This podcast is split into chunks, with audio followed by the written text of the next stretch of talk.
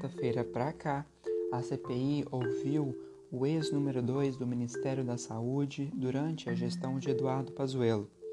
Elcio Franco usou o termo cemitério de vacinas para se referir à fase 3 de desenvolvimento de imunizantes, com a justificativa de que é uma etapa na qual várias vacinas são descartadas, e usou isso também para ajudar a justificar o atraso da gestão em comprar imunizantes para a população brasileira. Já na quinta-feira, era a vez de Wilson Lima, governador do Amazonas, comparecer e ser interrogado pelos senadores, mas ele conseguiu um, um habeas corpus no STF e não precisou comparecer. Os senadores não gostaram, mas utilizaram um plano B. Votaram vários requerimentos de convocação, de informação e quebras de sigilo de investigados da CPI. Já na sexta-feira, a comissão ouviu os cientistas Natália Pasternak e Cláudio Mairovitch. Os especialistas criticaram a demora do governo federal em adquirir vacinas contra a Covid-19 e apontaram que a falta de campanhas, aliado com o atraso na compra de imunizantes e a falta de medidas de isolamento social, podem ter custado quase 375 mil mortes no Brasil. Olá, seja bem-vinda, seja bem-vindo. Eu sou Gabriel Tavares e este é o Boletim da CPI, um podcast para te atualizar sobre o que acontece na Comissão Parlamentar de Inquérito que investiga, no Senado, as ações e omissões do governo federal e os repasses da União aos estados e municípios no combate da pandemia mais grave do último século. Bom, pessoal, como eu disse, o Elcio Franco é o ex-secretário do Ministério da Saúde, ele era o número 2 durante a gestão do ex-ministro Pazuello e ele foi o principal responsável, segundo o próprio Pazuello, por realizar a negociação de imunizantes né, de intervir nos contratos, tanto com a Pfizer como o Butantan e também AstraZeneca e Fiocruz.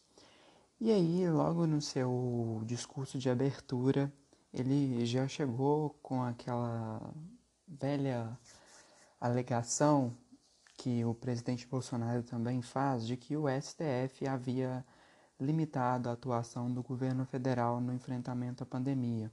Essa é uma decisão do STF que, na verdade, a verdade dos fatos é que ela apenas reafirmou a competência tanto estadual como municipal e federal de adotar medidas contra a pandemia.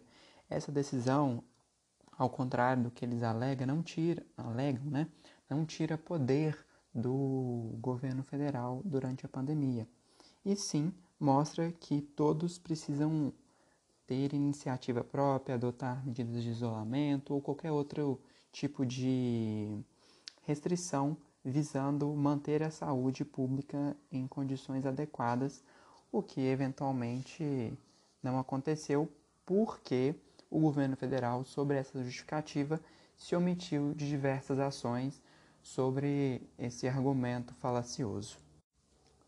E justamente por Elcio Franco ter sido o principal intermediador dos contratos sobre vacinas, ele foi muito questionado sobre essa questão.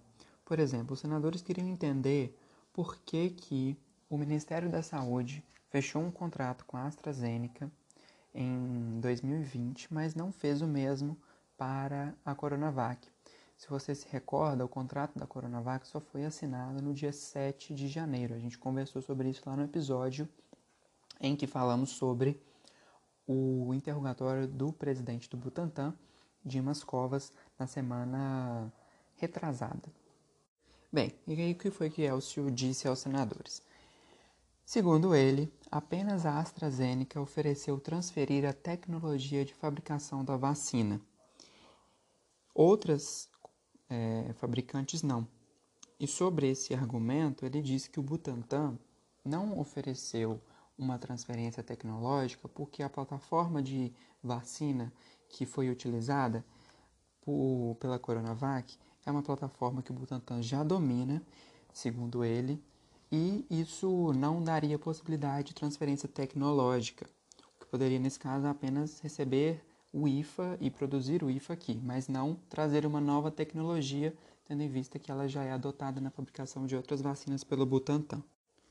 Os senadores também questionaram os motivos pelos quais não haveria tido outros contratos celebrados também de transferência de tecnologia, por exemplo, a própria Pfizer, a da Janssen, a Sputnik V ou qualquer outra vacina que estivesse em desenvolvimento.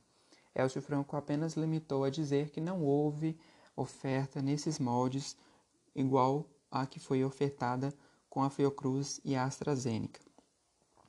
Para ele não havia interesse que os laboratórios fizessem a produção nacional das suas vacinas no Brasil.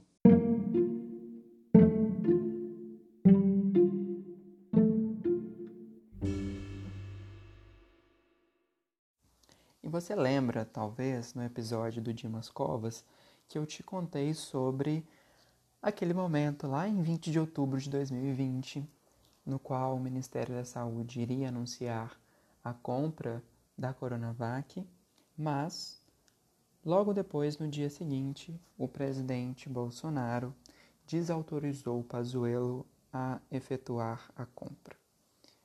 E aí, esse tema voltou na quarta-feira a ser discutido pelos senadores, justamente porque Elcio Franco deu uma entrevista coletiva logo é, em seguida, tentando justificar por que aquela, aquela intenção de compra não seria efetivada. Vamos ouvir. Não houve qualquer compromisso com o governo do estado de São Paulo ou seu governador, no sentido de aquisição de vacinas contra a Covid-19. Qualquer vacina, quando estiver disponível, certificada pela Anvisa e adquirida pelo Ministério da Saúde, poderá ser oferecida aos brasileiros por meio do Programa Nacional de Imunizações. E no que depender desta pasta, não será obrigatória. Bom, e no depoimento do presidente do Instituto Butantan, Dimas Covas, a gente ouviu que, logo após a declaração do presidente e essa declaração de Elcio Franco, houve uma interrupção nas tratativas para o fechamento do contrato. Mas o ex-secretário informou que isso não aconteceu e que o Ministério da Saúde continuou sim com as tratativas. Fato é que a gente só teve o fechamento do contrato no dia 7 de janeiro e naquele momento a vacina Coronavac não tinha sido autorizada pela Anvisa no momento. Então, essa narrativa de que estavam aguardando a Anvisa não é assim tão convincente. Mais uma vez mostra que o governo federal atrasou a compra dos imunizantes por motivos que talvez não estejam absolutamente descritos pelas testemunhas, mas que nós podemos prever ao que eles se relacionam. E foi falando sobre essa questão das vacinas e dos estudos clínicos que Elcio Franco começou a utilizar um termo muito pesado, na minha opinião, e também de outras pessoas, a respeito das vacinas. Ele disse que a fase 3 de estudos clínicos é um momento de cemitério das vacinas, porque nessa etapa, ah, supostamente, haveria problemas no desenvolvimento porque elas poderiam não prosseguir. Se isso é fato ou não é, a questão que, se, que ficou na, na mente dos senadores era de que, naquele momento, era melhor ter apostado numa vacina do que correr o risco de ficar sem. Evidentemente, nós estamos e estávamos também naquele momento em uma emergência global de saúde pública, então o risco era maior de não comprar do que eventualmente apostar em algum imunizante. Até porque, mais uma vez, vale lembrar que o Ministério da Saúde já estava apostando em um outro imunizante. O que aconteceu foi que ele colocou todas as fichas somente na vacina de Oxford, enquanto deveria ter feito uma diversificação do nosso cardápio vacinal. mais o imunizante, mais uma negociação que foi discutida na quarta-feira foi a vacina da Pfizer. É porque como apontou o vice-presidente da comissão, Randolfo Rodrigues, a Pfizer enviou 81 e-mails ao Ministério da Saúde desde o início das negociações. Desses aí, 53 ficaram sem resposta. E a gente pode citar e-mails que vinham com a tarja de urgente, e-mails que precisavam de alguma resposta para marcar uma reunião, só que isso não aconteceu. A gente já sabe muito bem também como foi essa negociação. Tivemos o episódio a respeito das negociações e das ofertas que a Pfizer fez ao Brasil e coube a Elcio Franco justificar por que o Ministério da Saúde não foi mais proativo nessa negociação.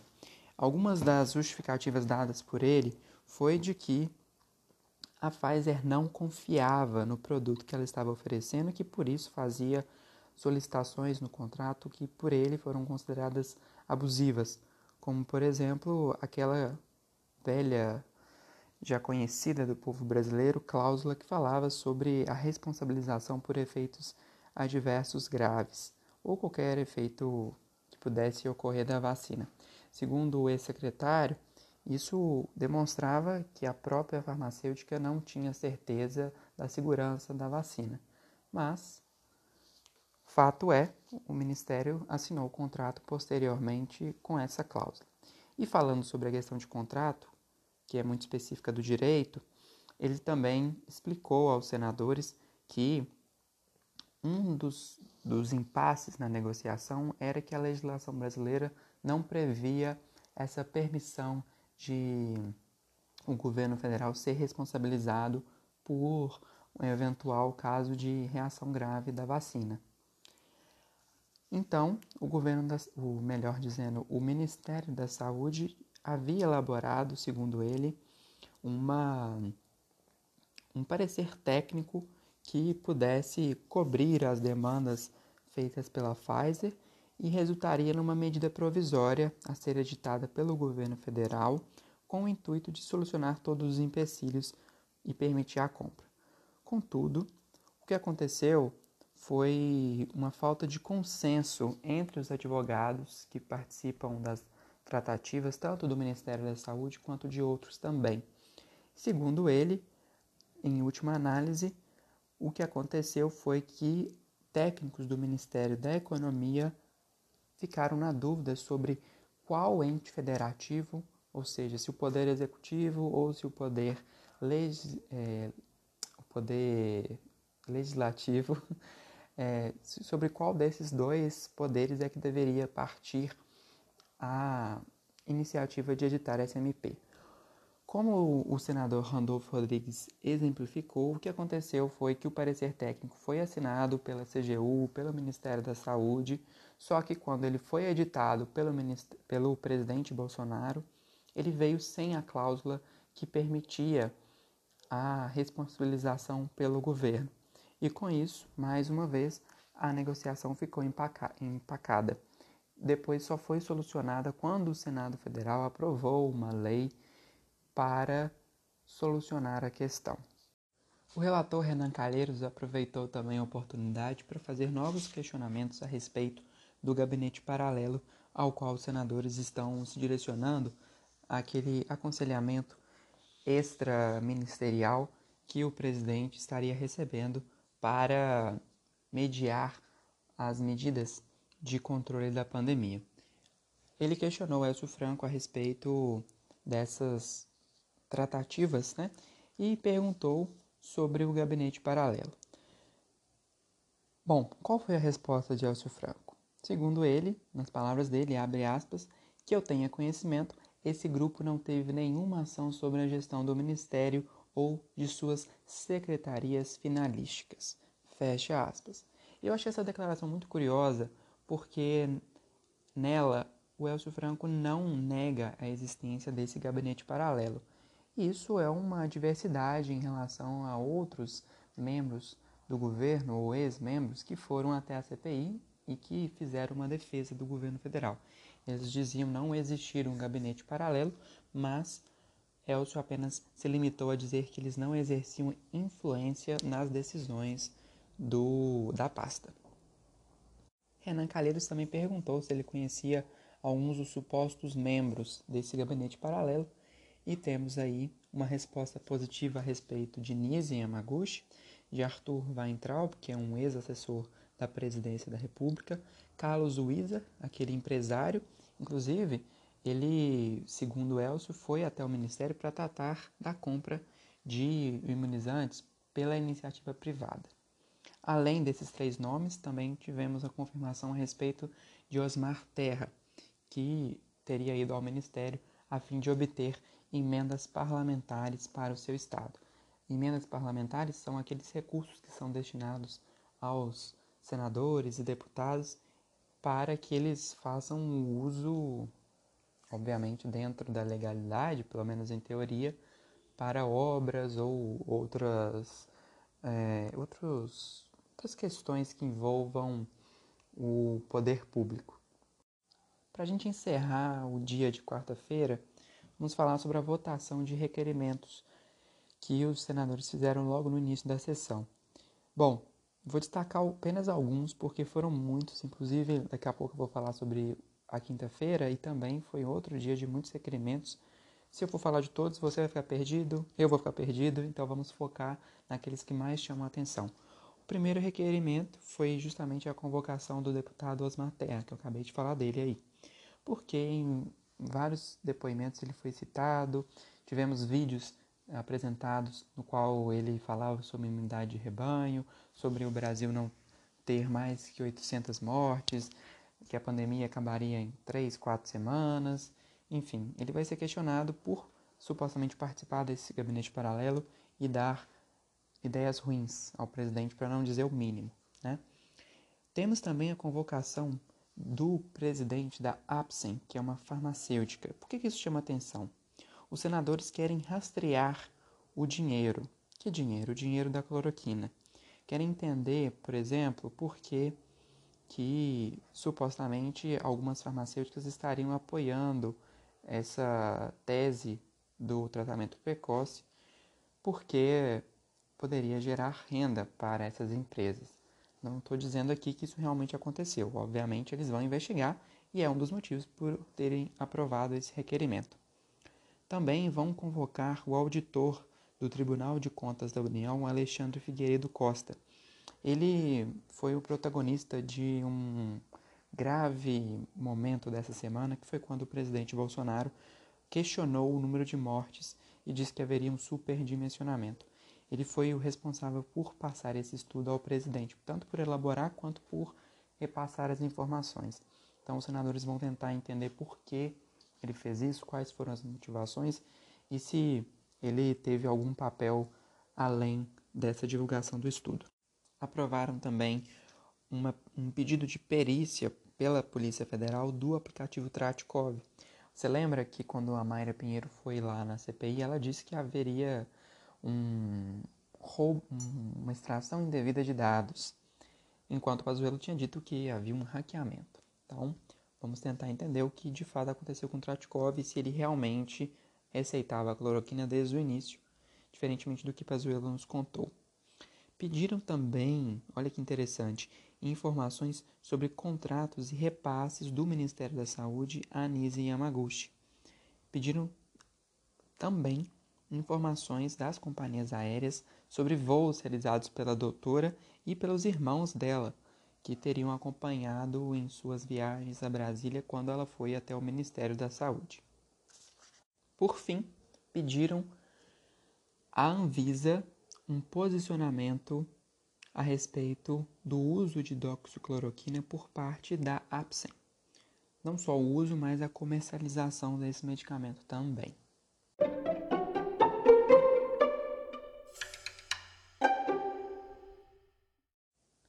Vamos mudar de dia, vamos para quinta-feira, dia 10.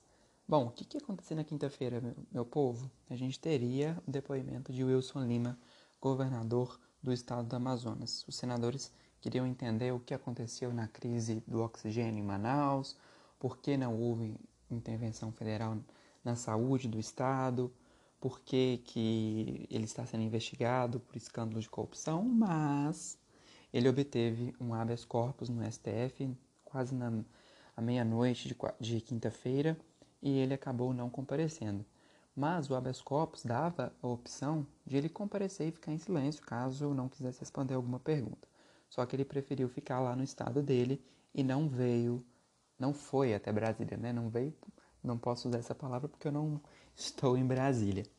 Bem, isso gerou uma onda de repúdio lá no Senado Federal na quinta-feira, quando os senadores foram abrir a sessão. Omar Aziz é do Amazonas e ficou muito frustrado anunciou inclusive que o Senado iria recorrer da decisão para que Wilson seja sim ouvido. E foi um dos raros momentos de concordância, tanto entre senadores de oposição quanto os da base governista e os independentes. Todos foram muito taxativos sobre a importância de se ouvir Wilson Lima e como foi negativa a decisão e não só dele, mas do STF de conceder o habeas corpus. Mas Existia sim uma é, precedência nesse tipo de decisão, então não foi algo totalmente novo em relação a governadores sendo convocados em CPIs. Vale destacar que essa não foi uma decisão que se estende aos outros governadores. Isso, segundo a Rosa Weber, que é a ministra do STF, só foi concedido esse direito a Wilson Lima porque ele está na condição de investigado. A Polícia Federal tem inquéritos contra ele. Então, possivelmente outros governadores que não tenham inquéritos talvez sejam obrigados a comparecer. Vamos aguardar. Por conta de todos esses eventos, a sessão foi mais curta e os senadores se limitaram a aprovar alguns requerimentos que não haviam sido votados na quarta-feira a pedido de alguns senadores, como por exemplo o líder do governo Fernando Bezerra. Então, quinta-feira foi o dia de passar o rodo, sabe, gente? Votaram coisa demais na conta, dá para ficar perdido. Mais uma vez, como eu disse, eu vou destacar apenas alguns, porque senão a gente vai ficar perdido. Eu trouxe aqui alguns dos mais importantes. Bom, foi solicitada a quebra de sigilo telefônico e telemático da secretária do Ministério da Saúde, a Mayra Pinheiro, do, ex do assessor presidencial eh, Felipe Martins, do ex-ministro Ernesto Araújo, do ex-ministro Eduardo Pazuello, do empresário Carlos Wizard, de um representante da Precisa Medicamentos, que é aquela que representa a vacina Covaxin aqui no Brasil, Túlio Silveira. E por que isso? Faço um parêntese aqui. Os senadores querem entender se houve algum favorecimento para a compra da Covaxin. A Covaxin ainda não foi concluída no quesito de estudos clínicos e é a vacina mais cara até agora contratada pelo Ministério da Saúde. Então, eles querem saber se houve algo por parte do Ministério da Saúde ou da presidência para privilegiar essa vacina em específico, tendo em vista que esse tratamento não foi dado a outras vacinas anteriores. Bom, continuando. Também pediram a quebra do sigilo telefônico e telemático do, do secretário de saúde do Amazonas, que inclusive foi preso numa operação da PF. Temos também um outro representante da Covaxin, Francisco Emerson Maximiano. Pediram, olha que interessante, os, a quebra do sigilo de Elcio Franco. Nem preciso explicar quem ele é, não é mesmo? Se você já estiver perdido aí da sua cabeça, recomendo voltar no início desse episódio. E por fim, o Alexandre Figueiredo Costa e Silva, que é aquele auditor do TCU, do Tribunal de Contas da União, que foi protagonista daquela aquele momento triste dessa semana.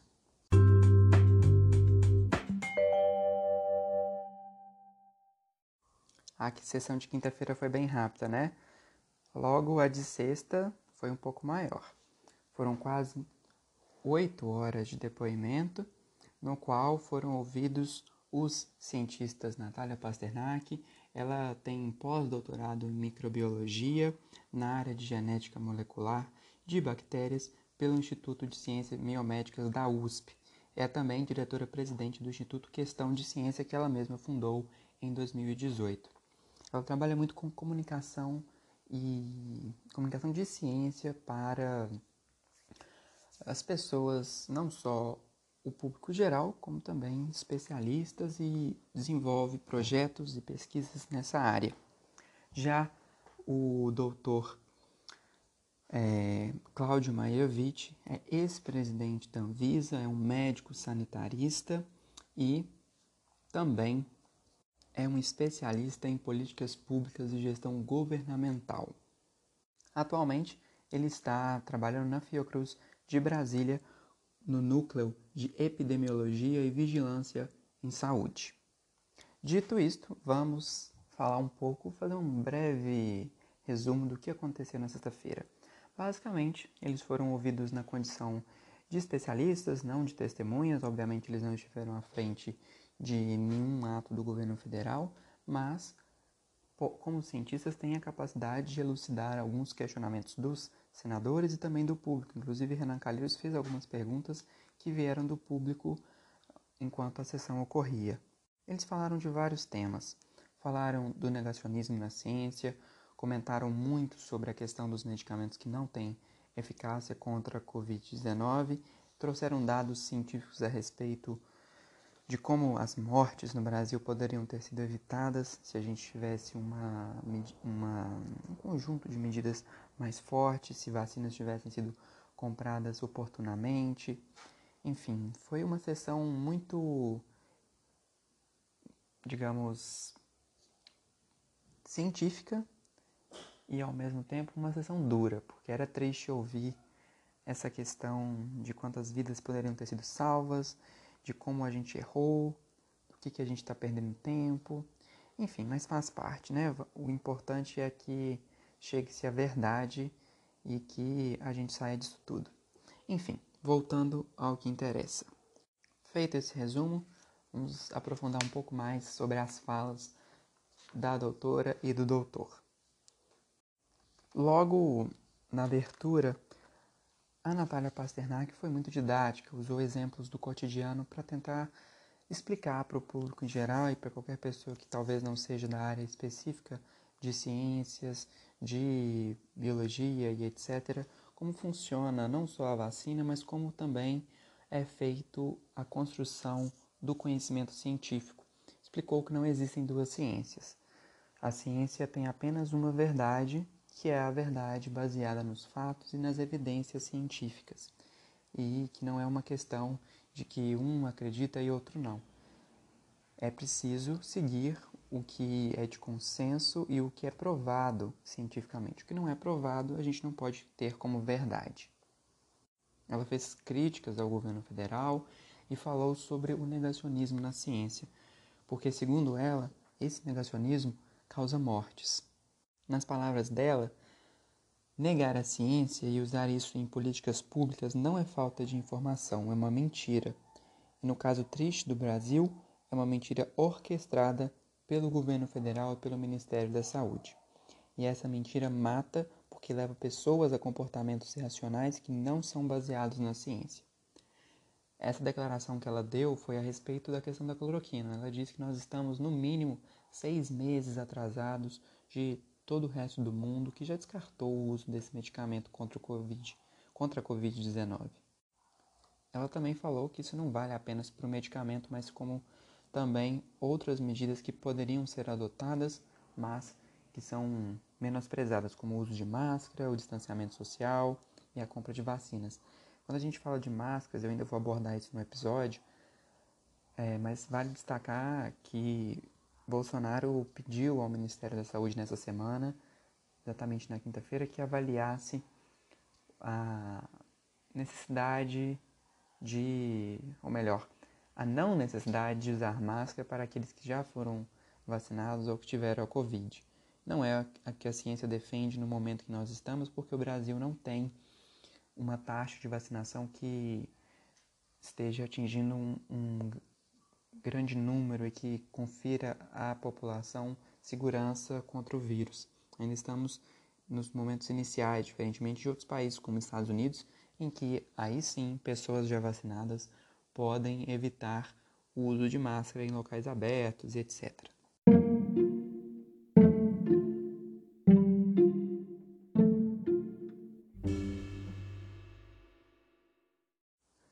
O sanitarista Cláudio Mairovich comparou a forma como o Brasil tem reagido atualmente à Covid-19 com a reação do governo na época que nós tivemos aquela epidemia de Zika vírus em 2016.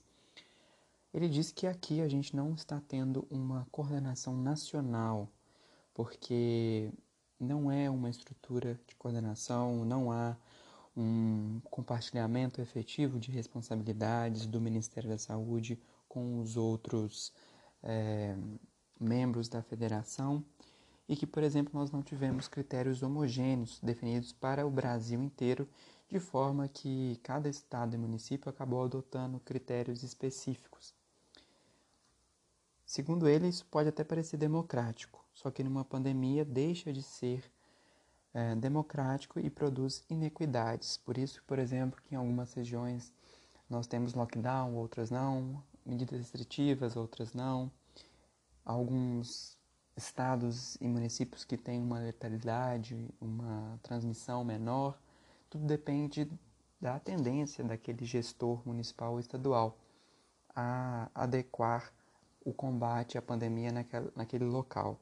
Na visão dele, o Brasil também não fez um plano para adquirir os imunizantes.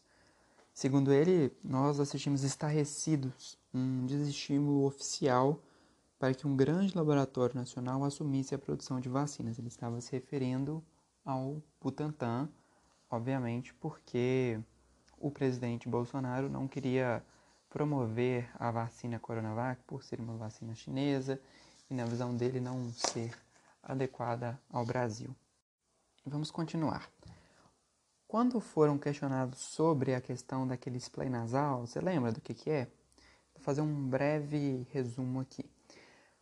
O Brasil mandou uma comitiva para Israel, supostamente para entender o desenvolvimento, como estava andando os estudos de um spray nasal que teria é, alguma efetividade contra o coronavírus.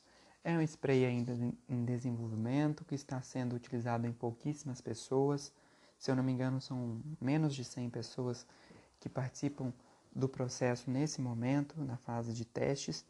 E segundo a, a Pasternak, Natália Pasternak, foi uma visita que surpreendeu até mesmo os pesquisadores israelenses, por ser um remédio em fase inicial que não tinha assim tanto motivo para atrair o interesse de qualquer governo.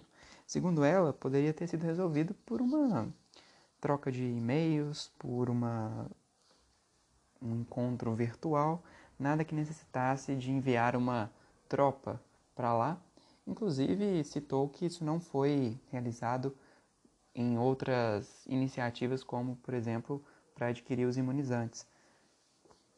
Por exemplo, Pfizer, Janssen, que são vacinas lá dos Estados Unidos, a própria AstraZeneca, que é da Inglaterra, a Covaxin na Índia. Ou seja, é uma, um, um tratamento diferenciado que foi dado a esse spray nasal que nem se sabe no momento exatamente se ele vai avançar de fase, diferentemente de vacinas que já estavam mais é, avançadas nos estudos. Lembra que eu falei agora há pouco que eu ia comentar sobre máscaras? Então, o que acontece? Na véspera da sexta-feira, quando seriam ouvidos esses especialistas, o presidente deu aquela declaração a respeito da não obrigatoriedade do uso de máscara e então os senadores já ficaram obviamente estarrecidos com a declaração e aproveitaram a presença dos especialistas para questioná-los a respeito da necessidade uh, do uso desse, dessa medida de proteção. E eles foram enfáticos em dizer que a gente precisa sim continuar o uso de máscara até a curva da Covid cair e também termos mais pessoas imunizadas no país, o que não aconteceu até agora. Por quê? Primeiro, que estar vacinado não quer dizer que você está 100% livre da chance de ser contaminado. Como a doutora Natália explicou, a vacina é como se fosse um goleiro. Um goleiro bom, que na maioria das vezes vai conseguir pegar a bola antes que ela atinja a rede. Mas nem sempre isso acontece. Em alguns casos, a bola pode entrar. E quando são várias bolas chutadas, ou seja, quando tem muita transmissão de doença, muitas pessoas estão sem máscara, o que acontece é que a vacina começa a perder a sua efetividade, da mesma forma que o goleiro não conseguiria pegar todas as bolas. Entenda isso como é, um exemplo prático e didático que ilustra a importância de se vacinar e de manter as medidas mesmo após ser contaminado ou vacinado. Porque uma pessoa pode ser infectada por variantes diferentes, uma pessoa pode não ter a imunidade suficiente para não ser contaminado, enfim, são muitas variáveis e não vale a pena correr o risco. Vamos entrar em mais um tópico, a questão dos medicamentos sem comprovação científica do tratamento precoce. Foram vários temas abordados, então eu vou fazer um resumo de cada um deles de uma forma mais é, restrita, porque, obviamente, estou falando há muito tempo no seu ouvido e também porque nós já abordamos esse assunto em outras oportunidades. Primeiro de tudo, eles lembraram que na história, tradicionalmente, as doenças virais são controladas com vacinas. Por exemplo, a vacina contra o sarampo, rubéola, cachumba, febre amarela, porque doenças virais costumam não ter remédios que sejam eficientes ou que sejam sempre capazes de solucionar o problema. Os vírus, como a gente vê com a Covid-19, estão sempre mutando. Existem variáveis, variantes, melhor dizendo, e com isso as vacinas tendem a ser a melhor forma de controlar a doença. A varíola, por exemplo, foi até hoje a única doença erradicada é causada por um vírus e só foi controlada porque utilizou-se uma vacina contra a varíola. Não foi um remédio que solucionou o problema. E a questão da cloroquina, segundo os especialistas, é que não existe base científica que justifique o uso deles. A cloroquina é um antimalárico. É também utilizado em doenças autoimunes de vez em quando, mas não contra a Covid. A Natália Pasternak deu o exemplo de que a cloroquina in vitro acaba funcionando. Foi testado inclusive também com a célula do, de um macaco. Só que quando ele é colocado no corpo inteiro, ou seja, testado no macaco inteiro, não se observa a mesma capacidade de evitar o agravamento da doença ou qualquer outra, outra coisa do tipo. Ela também exemplificou que por conta da pressão social que houve a respeito desses medicamentos, as fases clínicas, os testes da cloroquina foram feitos fora de ordem. O usual é fazer o estudo pré-clínico, depois a fase 1, fase 2 e fase 3, mas isso não aconteceu, porque a cloroquina já começou a ser usada de uma forma mais expansiva. Os médicos começaram a usar, as pessoas queriam respostas rápidas e por conta disso foi aplicado em larga escala. Segundo ela, se ele tivesse feito, tivesse sido feito da forma adequada, seria provado logo de, de cara que não é possível utilizá-lo para tratar a Covid-19. E aqui eu faço um parênteses para citar uma fala da Natália que foi muito cirúrgica. Ela disse que nós já testamos a cloroquina com tudo. Testamos com animais, testamos com células do trato respiratório, a gente só não testou com a EMA porque quando oferecida para a EMA, a EMA saiu correndo. Espero que você tenha entendido a referência. Se não, procura, procura lá no Google cloroquina e EMA, você vai descobrir o que eu estou falando. E para a gente finalizar, outra fala muito importante, que é o seguinte. Sabe quando uma pessoa chega para você e fala, ah, mas eu tomei cloroquina e eu melhorei. Ah, eu conheço alguém que tomou cloroquina e passou, não teve Covid. Rapidinho ficou bem. Bom, isso são evidências anedóticas, não é uma evidência científica. Quem diz isso são os próprios especialistas, não sou eu que estou tirando isso da minha cabeça. O que, que acontece? Essas questões, eu tomei cloroquina e melhorei, ou qualquer outra coisa do tipo, é um conhecimento empírico, é subjetivo, cada um vai ter uma observação. Pode ser que você tome água enquanto você está com Covid e milagrosamente a água resolva. Isso quer dizer que a água te curou da Covid? É exatamente ela que tirou o vírus de você? Não foi.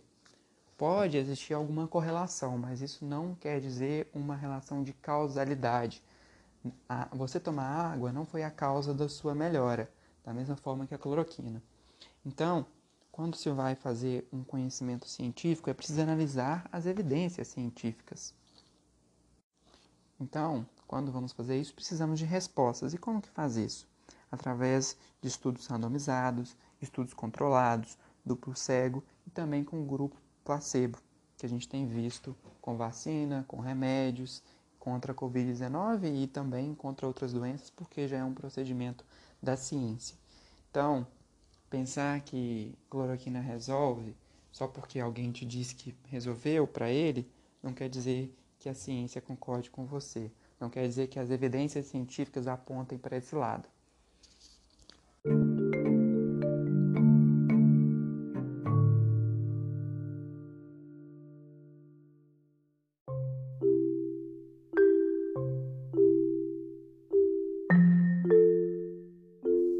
Bom, pessoal, e assim eu encerro mais um episódio do Boletim da CPI. Dessa vez, nosso primeiro episódio semanal. A gente volta a se encontrar na semana que vem.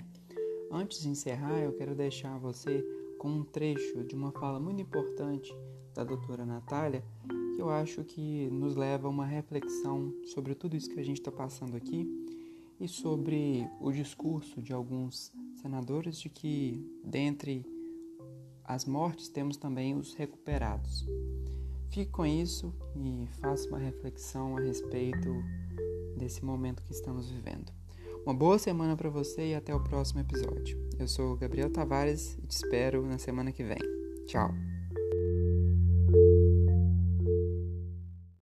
Relação às vidas que foram salvas, senadores, 15 milhões que o senhor tem aí na sua plaquinha, eh, eu também concordo com o senhor que temos que cumprimentar os médicos brasileiros que lutaram na vida de frente, que são responsáveis por salvar vidas. Com certeza, nós temos aqui que deixar a nossa admiração e os nossos cumprimentos por esses médicos.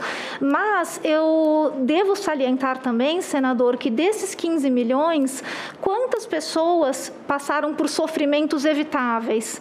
Quantas pessoas desses 15 milhões ficaram com sequelas que a gente não sabe nem por quanto tempo vão ficar? Então, dizer que nós temos que comemorar 15 milhões de curados é lembrar também que são 15 milhões de pessoas que foram acometidas por uma doença que traz dor, que traz sofrimento e que traz sequelas.